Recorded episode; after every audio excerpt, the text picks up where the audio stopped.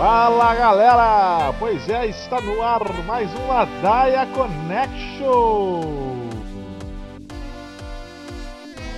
Ladaia Connection disponível aí nos agregadores Spotify, Deezer, iTunes e SoundCloud.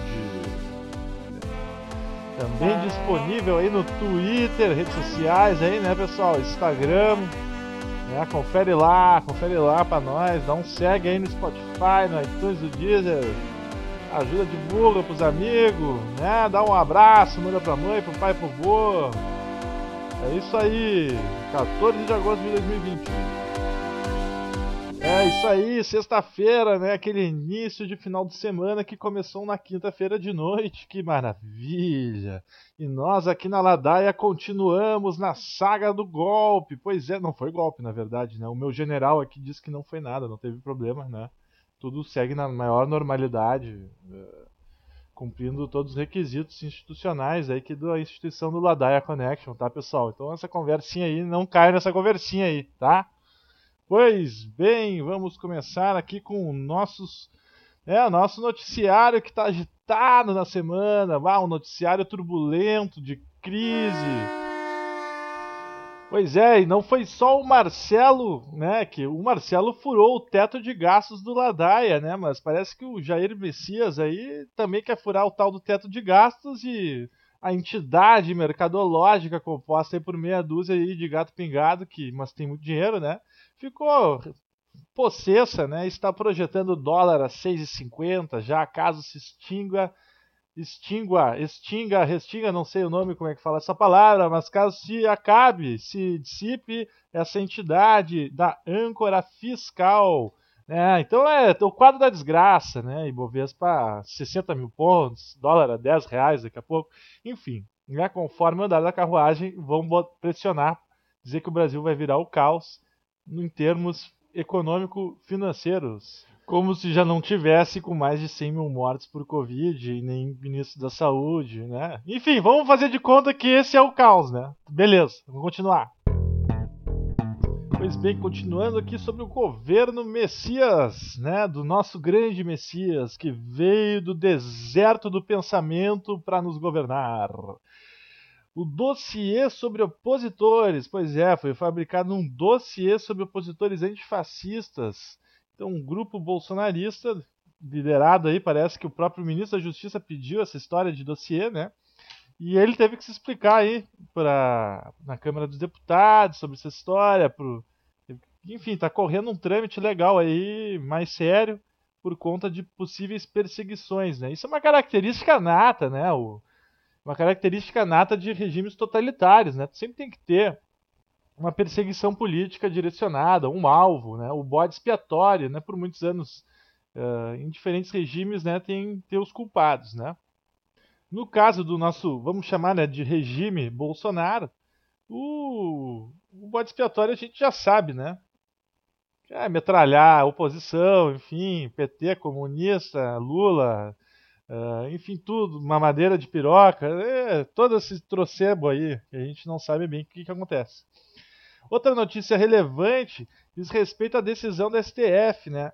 Há um decreto 10.445 deste ano, né, de mês, do mês passado, né, decretado pela caneta BIC do nosso exímio, excelentíssimo, ilustríssimo, né, jumento geral, no qual ele amplia o número de cargos de confiança na Agência Brasileira de Inteligência, a nossa CIA, né, o nosso Mossad, né, o Serviço de Inteligência Brasileiro, né, além de criar uma nova unidade, o Centro de Inteligência Nacional.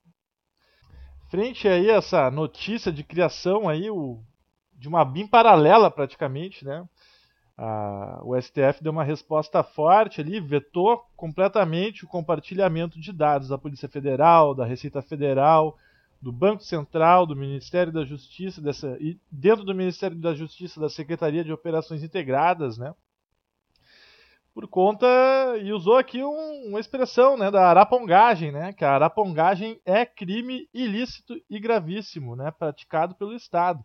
Então, sugerindo que o Estado possivelmente estaria né, querendo entrar na incursão aí de praticar arapongagem contra os seus opositores. Yes, o pessoal tá de olho no STF, hein? Hoje as redes sociais acordaram muito agitadas, né? Todo mundo ali falando que o Bolsonaro, isso e aquilo, vai se reeleger em 2022. Nós estamos em agosto de 2020, né? Pois bem, o pessoal apavorado, né? Mas enfim, fato é que foram divulgados dados, uma PNAD, né? a Pesquisa Nacional a domicílio a respeito do Covid, né? Feita pelo nosso Instituto Brasileiro de Geografia e Estatística. E essa PNAD atesta os efeitos positivos do auxílio emergencial, certo? E atesta que foi suficiente para neutralizar aumento da desigualdade, né? Fez com que 50% dos mais pobres não tivessem qualquer queda de renda em meio a essa crise que é um quebra-muro, né? Então, olha, tem o como é que tu vai ser contra o Bolsonaro por causa do auxílio? Quer dizer, o cara deu a canetada, enfim, né? e está colhendo os frutos políticos do auxílio. E é aquela máxima do dinheiro no bolso, né? Por que, que eu vou reclamar? Tá bom, tô ganhando dinheiro, né? Não fiquei mais pobre. Enfim, né? É lógico. Já engatando, né, nessa das eleições, né, de 2022 e já engatando aqui, esse ano tem eleições também, eleições municipais que foram adiadas, né, não serão mais em outubro, serão agora na data de meados aí de novembro né? E ainda não se sabe nem se terá essa eleição de fato, tá, tá agendada, tá lá, né? Mas pode ser cancelada ou postergada, né? Diz o presidente da Câmara dos Deputados que não, né? Mas a pandemia segue, não, não mudou nada desde abril, na verdade só piorou, né? Nós já passamos da marca de 100k, né? Não, o Ibovespa já voltou de 100 mil, mas o Corona subiu. Né? Então, primeiro, eu acho que, olha, preciso ter uma eleição de fato, né? Porque é possível que nem tenha eleição para os mais pessimistas. E em caso de ter uma eleição, né, tem todo um por vir ainda, né? Estamos na metade de 2020, tem ainda 2021, né? Então, tem muita água para rolar e muito absurdo para ser ouvido ainda. Já que puxamos aqui a eleição, né, meu povo? É, vamos, vamos fazer uma, uma citação aqui uma citação aqui do excelentíssimo novo professor universitário de Direito do Centro Universitário de Brasília, Dr. Sérgio Moro. Bolsonaro começou a fazer política como ela é? É verdade, política como ela é. Talvez não como deveria ser. Talvez seja querendo. Talvez estejam querendo demais. Ou não. Isso, né, parafraseando o ministro Sérgio Moro no seu Twitter, né? No qual compartilhou uma reportagem a respeito de Ricardo Barros, do PP, novo líder do governo, né? no qual Ricardo Barros afirma, no Antagonista, publicado pelo Antagonista, em que Bolsonaro começou a fazer política como ela é. Né? O PP entende de política como ninguém, né? O PP até ganhou voto. Olha, o PP está em todas, né? Aqui tem o exímio uh, José Carlos Germano, que foi conselheiro do, do clube né, local, o Grêmio Futebol Porto Alegrense roubou muito dinheiro no Grêmio, um ladrão na gestão do Guerreiro, né? Mas ele foi deputado, muitos escândalos. O PP é o partido do escândalo, né? Dentre outros, é uma fauna e flora variada. É, Ricardo Barros, esse que agora é o novo líder do governo Bolsonaro, conforme o próprio veículo do antagonista publica, ele está envolvido aí num esquema no Paraná, né, de construção com a companhia de energia elétrica, se eu não me engano, que ele recebeu uma propina de 5 milhões para facilitar um contrato para a empresa Galvão Engenharia. Né? Como não, né? O cara é do PP, né, velho? Só dá um preço, dá um preço que o cara te apoia.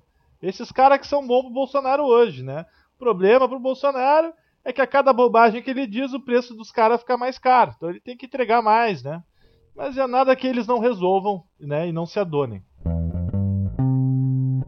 Rio Grande do Sul volta às aulas. Pois é, o Estado quer que a criançada e os adolescentes voltem às suas atividades letivas presenciais, né? O problema, o problema é aquele velho problema de Estado, né? Não paga nada, não paga nada, né? Vai gerar um precatóriozinho ali para os caras, né? Não paga nem o professor, só paga o precatório lá que tá com os advogados, né? E não compra EPI, não compra porra nenhuma e quer que volte a aula. É, aí é complicado, né? Aí é pior que o Bolsonaro. É, tem que liberar uma verba aí pros caras aí. Senão não vai dar para andar, a nossa educação vai para o Beleléu como já está indo há muitos anos. Agora vamos para notícias aí né, derivadas, variadas, né, pessoal? Pois bem, ontem a gente falou do futebol, né? Futebol aqui, parece que a Comebol, a Confederação né, de Futebol aqui da Sudamérica, né, que, vamos dizer, faz a produção da Copa Libertadores da América, parece que decidiu que o time que não se apresentar na partida, mesmo que por motivos de Covid, né, vai perder por VO. Né? Ou seja, o Covid agora é uma estratégia, é o 12 jogador quase das equipes, né? Para eles lançarem mão. Imagina jogar contra um time argentino, né, velho? O que, que vai ser essa Libertadores? Vai ser, ó. Oh, vai ser bem acirrado. Eu quero ver cada jogo desses aí. Vai ser excepcional. Ainda de notícias aí variadas, aí colhidas aí ao esmo, né? Parece que a grande notícia do nosso grande, nosso grande czar moderno, que é o Vladimir, né, o dono da Rússia lá, daquele reino todos, né, chamemos assim, dado que o cara está há um tempo naquele sentado naquele trono, né? Mas o fato é que a vacina russa, né, foi registrada na OMS essa semana. Né, o nome da vacina é Sputnik 5, né? Parece aqueles foguetes da, da Guerra Fria, né? Cada um era um, era uma coisa, né? Pois bem, foi registrada e os dados foram apresentados nessa tarde de sexta-feira para a OMS, os dados referentes à pesquisa, protocolos, tarará, né? Isso aí tudo sendo apresentado, então pode ser realmente então que a coisa fique mais crível, né? mais acreditável e que realmente tenhamos uma saída para essa chaga aí vinda né, da terra da grande Soyuz aí que vai desse VT aí que tá rolando Sputnik, Sputnik, vamos lá. Falando também de tirania, né? Todo mundo sabe aqui que no âmbito e no reino da tecnologia, esses aí são os mais tiranos de todos, né? Os caras dominam tudo, todos os negócios são corretores de, da vida, são corretores da vida moderna, né? Google, Amazon, sim, esses aí que a gente vai ficar falando agora por um tempo. Pois bem, Elon Musk, esse cara aí, né, que ele fazia uns, como é que chama? Tá fazendo uns foguetes espacial. Tem a Tesla que fabrica carros com baterias de lítio, né? E quer vender carros, enfim, o cara é um ladaieiro da ciência. O cara vende ciência e cada vez que ele abre a boca, de alguma forma, as ações do Tesla sobem, né?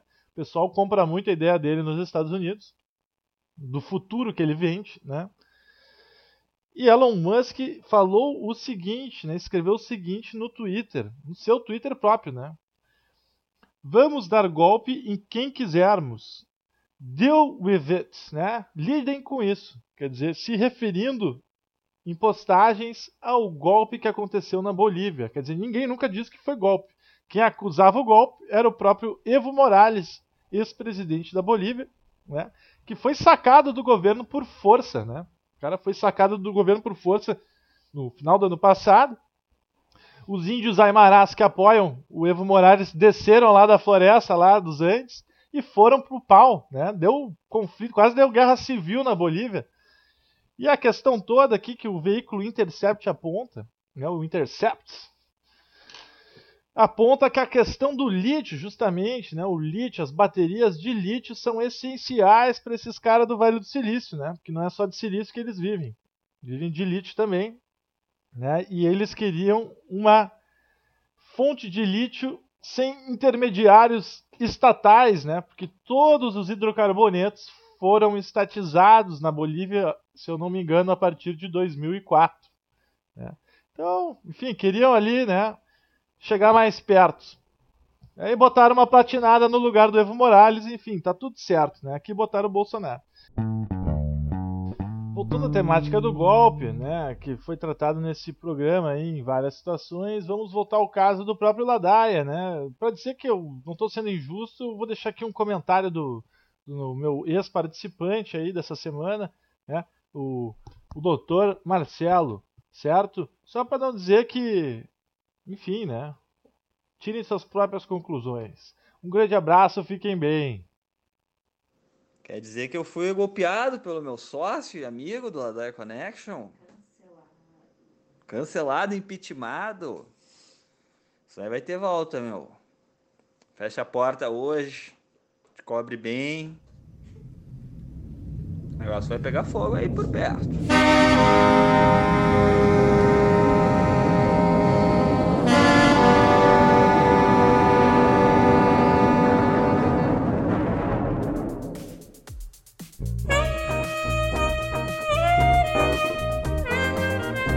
Pois é, pessoal, estava achando que não teria essa da sexta, né? A pegadinha, né? Quem será, quem será o nosso convidado?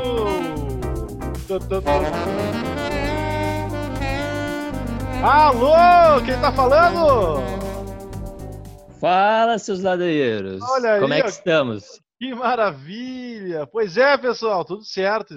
Estamos aqui hoje com ele, Arthur. Arthur aí, que é um egresso do curso de Engenharia de Alimentos da nossa certificada Universidade Federal do Rio Grande do Sul, né? E atualmente está cursando um programa em Master of Food Identity. O cara da isso identidade da comida, entendeu? O cara identifica a comida. Não, ele vai nos explicar melhor essa história toda aí. Tá lá na França no momento, tá falando nosso correspondente da Europa. Fala aí, Arthur! Fala, meus ladeiros. Bom dia, boa tarde, boa noite a todo mundo. Aqui já é noite, enquanto que no Brasil é tarde. Estamos aí. Uma satisfação estar participando do programa aí. Eu que sou um ouvinte assíduo do, do Ladai Connection, esse grande, grande programa.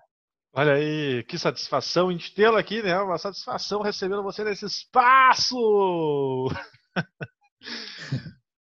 Mas então, Arthur, conta aí um pouco mais aí. O que, que tu anda fazendo aí nas Europa, cara? Para o povo entender.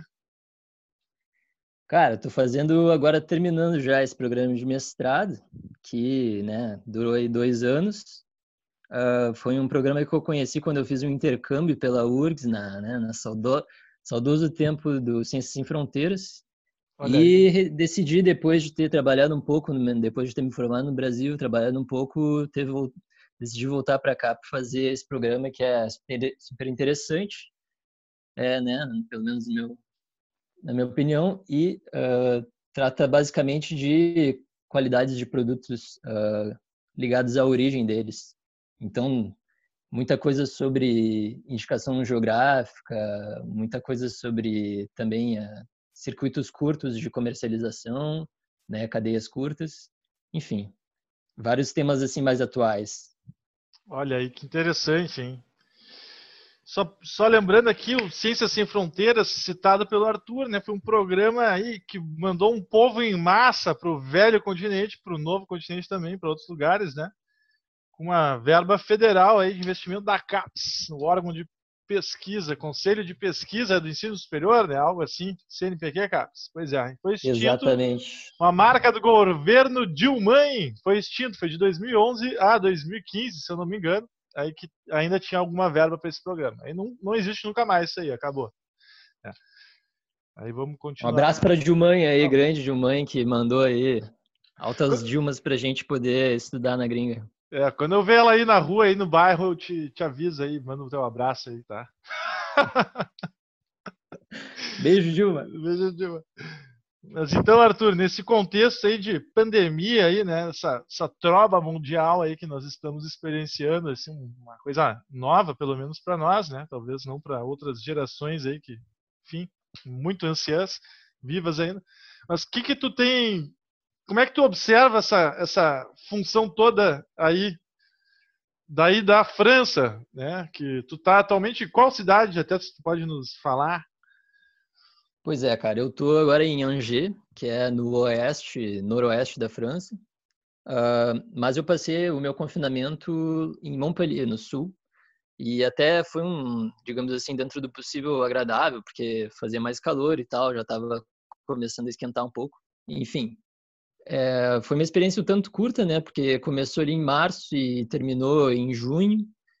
É, em junho abriu completamente, bares e tudo mais. E, cara, bah, nada comparado ao que está acontecendo no Brasil, né? O que, que eu posso dizer? Foi algo bastante uh, enquadrado pelo governo. O, o, presidente Macron né, foi para a televisão uh, explicar cada passo do plano que eles tinham para a quarentena, uh, para o confinamento. Uh, foram, foram dadas ajudas para as empresas e para os trabalhadores diretamente, uh, ou seja, ninguém ficou assim é, mal na fita no sentido econômico, né? E, bom, o pessoal aguentou de boa e, e, seguiu um confinamento bem estrito, né? Não se via gente na rua, a galera de máscara só para, enfim, para fazer compras e tudo mais. Então, é aquilo, né? Quando tu tem uma perspectiva de fim, um plano a ser seguido, né? É, é muito mais fácil de aguentar um confinamento.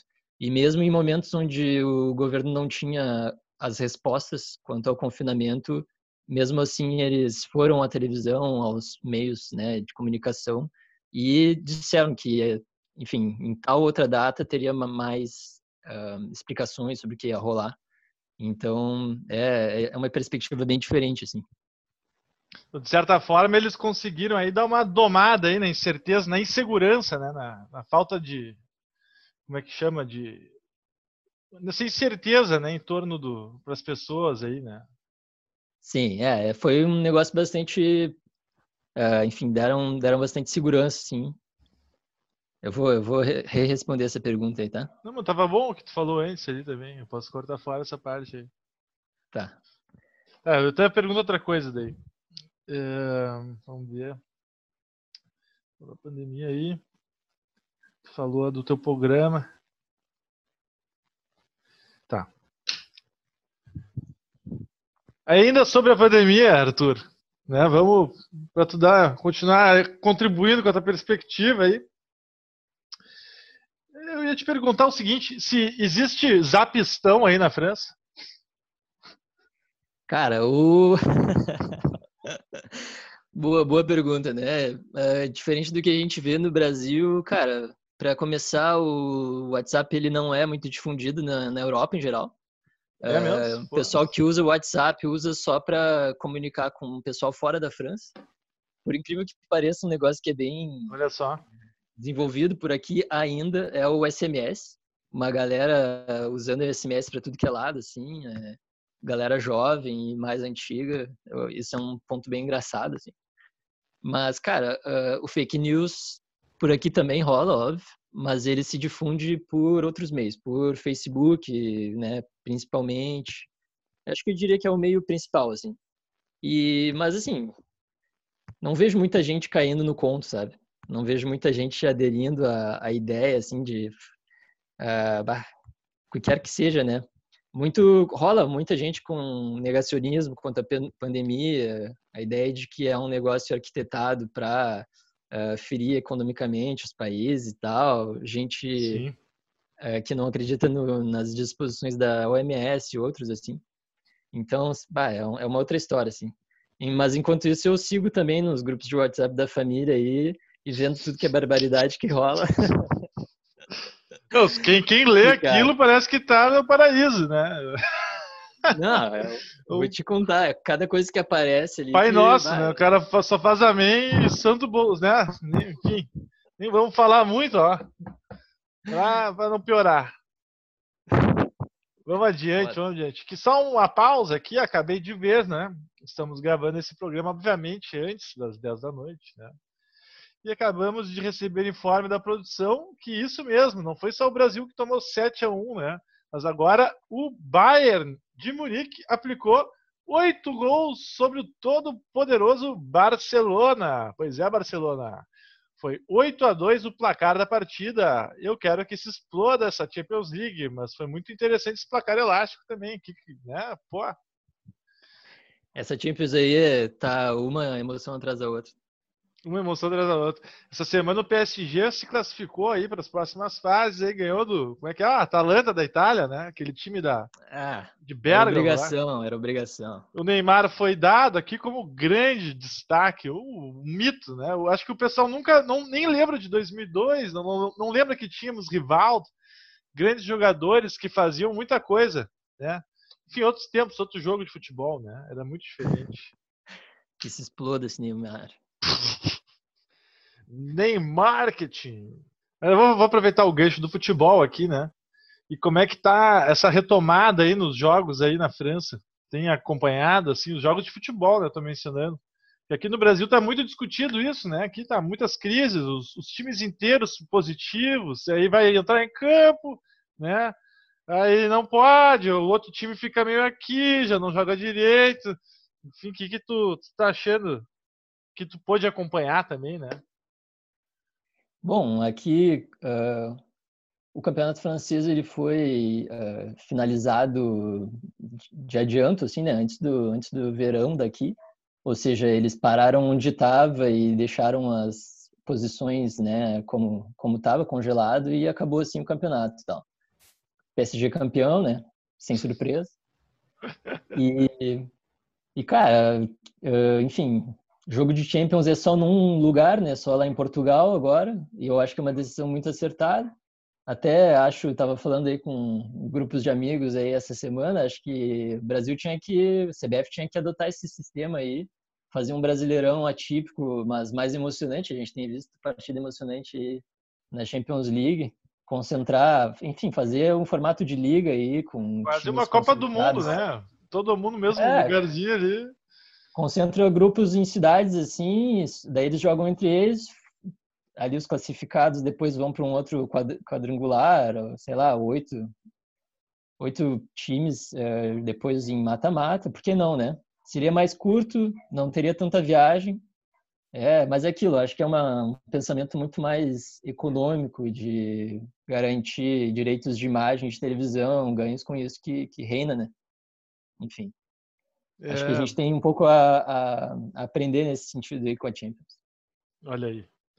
Pois é, o brasileiro recém começou e já vai dar muita polêmica. Segue acompanhando lá o nosso Ladaia Connection. semana que vem, já fazendo merchan, né? Semana que vem com novidades. Isso mesmo, novidades. Merchans à parte, a gente regressa aqui. Eu vou te trazer então já uma pergunta aí que nós selecionamos de ouvintes aí, né, que querem saber que, que a respeito desse assunto aí da, dos alimentos, né? Pô, muito importante as cadeias alimentares, né, nesse tempo ainda de Covid, né, que muita gente não pode comer, talvez, né? Mas enfim, vamos falar das cadeias alimentares. Uma pergunta aqui, ó, a produção recebeu sobre a produção da agricultura familiar, né? Se ela é capaz de abastecer o consumo aí das famílias, pelo menos no caso brasileiro, se tu, se tu puder responder, ou falar do caso francês aí também, né? Como é que funciona aí? Cara, a agricultura familiar, na verdade, sempre alimentou a população, né? No final das contas, o agronegócio, principalmente no Brasil, ele não, não tem esse objetivo, né? É muito mais uma questão de produzir commodities, né? Que são aquelas uh, mercadorias ração agrícolas. Ração de galinha e ração de porco. Exatamente, principalmente proteína animal para a produção de carne, né? Uh, enfim, é um baita de um, de um, de um mercado de exportação brasileiro mas uh, não é o que alimenta a população, né? A gente no Brasil tem muitos exemplos disso aí. É, infelizmente, não é dado o devido valor à agricultura familiar, né? E principalmente no atual governo. Mas a gente ainda assim vê um crescimento uh, de produções mais razoáveis, como os orgânicos, né? Que no Brasil cresce entre 20 até acima de 20% por ano apesar de no absoluto ainda ser um pouco pequeno, é uma, uma saída, né? E principalmente nesses tempos aí de, de Covid, de pandemia, é, a gente tem que se voltar cada vez mais a essas cadeias curtas, porque são elas que permitem né, um abastecimento mais local, uma, como é que se diz, um desenvolvimento econômico local importante, né? E, bom, falando sobre uh, alimentos orgânicos, por exemplo, a gente tem vários exemplos aí eh, que, né, de, de produtos que podem ser uh, produzidos pelo agronegócio, mas que algumas uh, iniciativas pioneiras uh, são muito bem sucedidas, como o arroz no Rio Grande do Sul, né? O arroz ele é produzido principalmente no nosso estado E a gente tem um, o exemplo aí do MST que produz uh, arroz orgânico há muito tempo e até agora. O MST é o movimento de... do sem terra. Exatamente. Os caras eles fizeram grandes doações durante a epidemia agora de alimentos, para tu ver, né? Conta além de fazer o bem, é, através da, da, da, qualidade dos produtos, os caras ainda fazem uh, caridade, enfim, com gente necessitada, né? Então, para tu ver que é uma grande saída.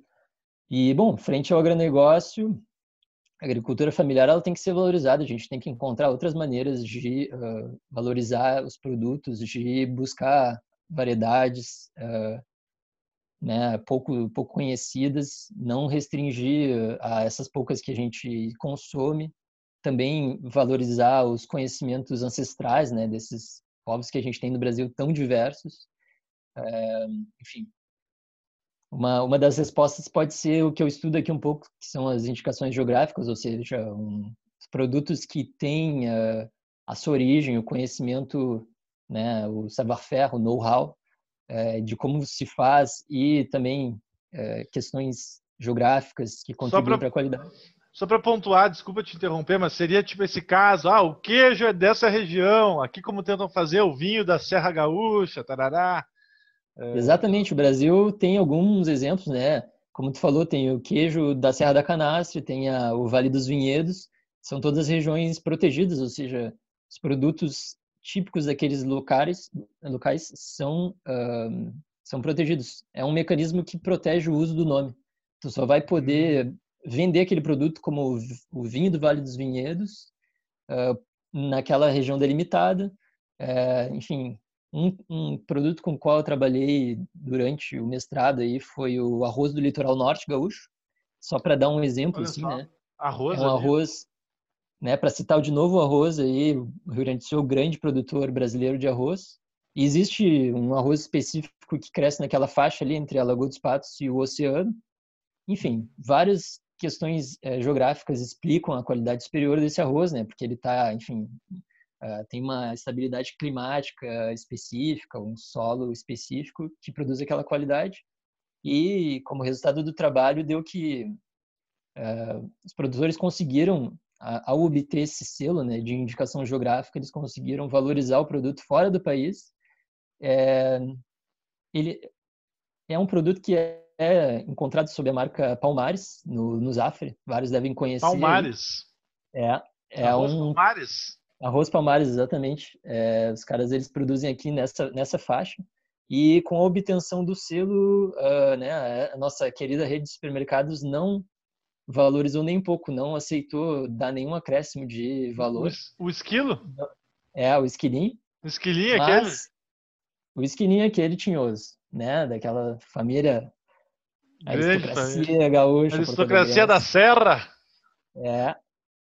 E, enfim, cara, tu vê, né? Com a obtenção do selo, eles tomaram notoriedade fora do país e começaram a exportar para Portugal e para França. Olha só, tem aí, e, mas não tem no Zaf. Exatamente. Cara, começaram a exportar por um valor muito interessante para eles, mas dentro do próprio país foram ignorados com essa uh, obtenção.